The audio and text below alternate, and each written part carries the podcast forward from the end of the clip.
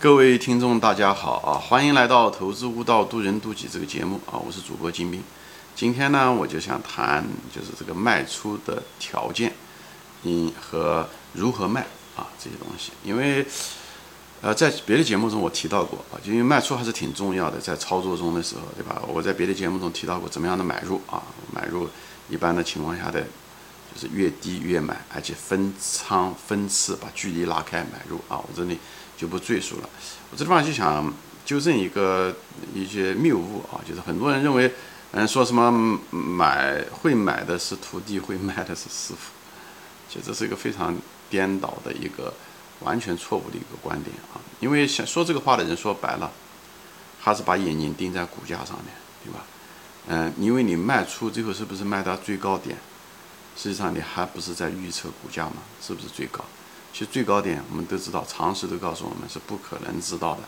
最高点和最低点都是这个事情过去了以后，时间过去，时过境迁以后，你回来看的时候，你才知道哦，那个时间点那个最低点，它前面的价格和后面的价格比起来，它是最低的，最高也是一样的。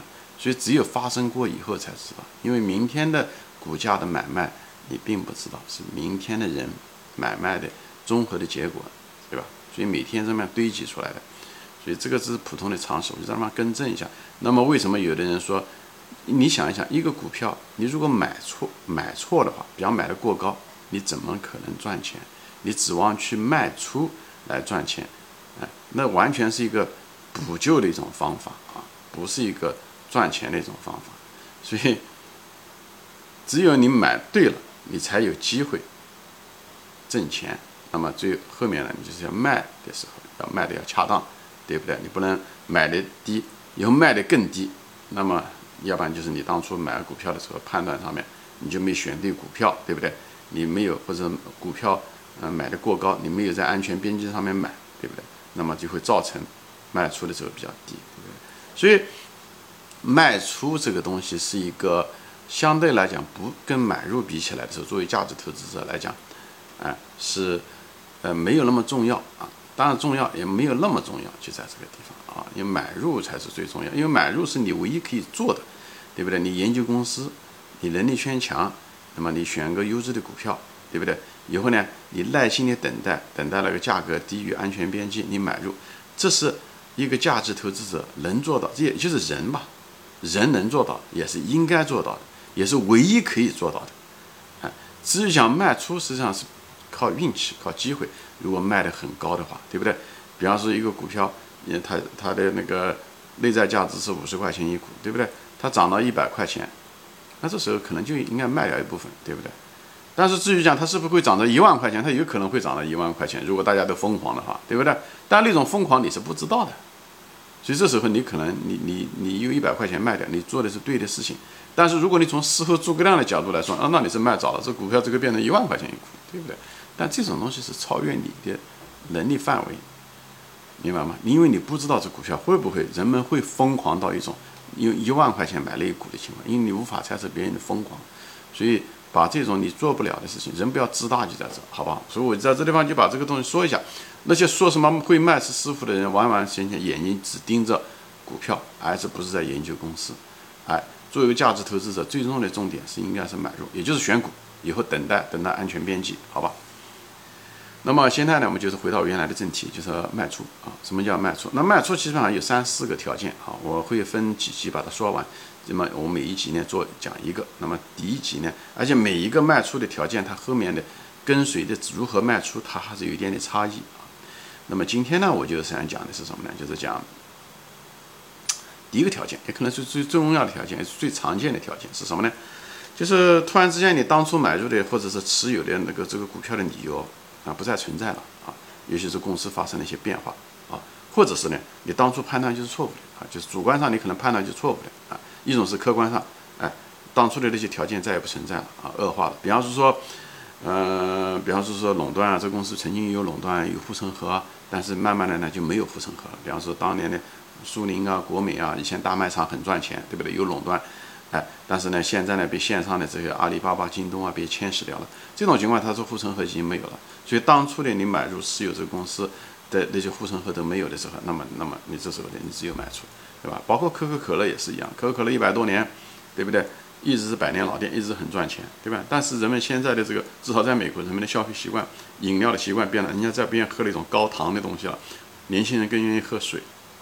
那这种情况下的这种长期的消费习惯发生变化的时候，那么你也应该把它卖掉，好吧？就是这些东西是最理性的一种方法，把它卖掉。嗯，以后《华盛顿邮报》也是这样子，就是《华盛顿邮报》，嗯，当初的时候就是，嗯。虽然如日中天，虽然是非常赚钱的，但是后来因为互联网，慢慢的把这些报纸开始代替。哪怕你是最好的报纸，你也逃避不了那个行业的命运啊，因为它持有的那个理由，那个行业已经发生了本质的变化恶化，所以这种情况下只有卖掉。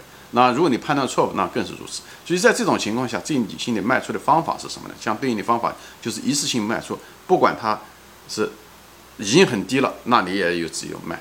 你你不要指望啊，低了以后会不会反弹啊？等等这些，你如果这样想，你又回到了原来的怪圈，就猜未来的股价了啊。所以这种情况，一旦人就是，呃，要人要有勇气指错，就在这个地方。你也可以说是止损嘛，也可以怎么样？你错误了以后，你就把它，你就把它斩除掉，一次性，不要讲哦，卖一半。我留一半，我看能不能再涨上去，等等这些东西啊，我想扳本啊，什么东西的？因为一个一个股价最后怎么样涨，跟你当初买入的股价没有半毛钱关系。你只要发生错误、判断错误，或者是在理由不存在的时候，这种情况下纠错的最好的、最理性的方法是一次性卖出，不是卖一半，不是减仓，因为减仓是什么？减仓你还认为这股票呃这公司还会反转或者是什么呢？这这些因素都不要带进来，不要被。过去的你买入的成本价拖累，也不要被这个仓位多少一次性全部，这是最理性的一种判断方法，好吧？不要被当下的这个股价来干扰。当然，有的人就所以这种卖出是主动式的，主动是一次性卖出啊。这虽然不完美，你买了卖了以后，可能它它真的会涨上去，这是有可能的事情。但作为你来讲，你的逻辑认为，哎，我这个是错误的，OK，或者说理由不存在了，这时候我就指错，这是我的行为，这是。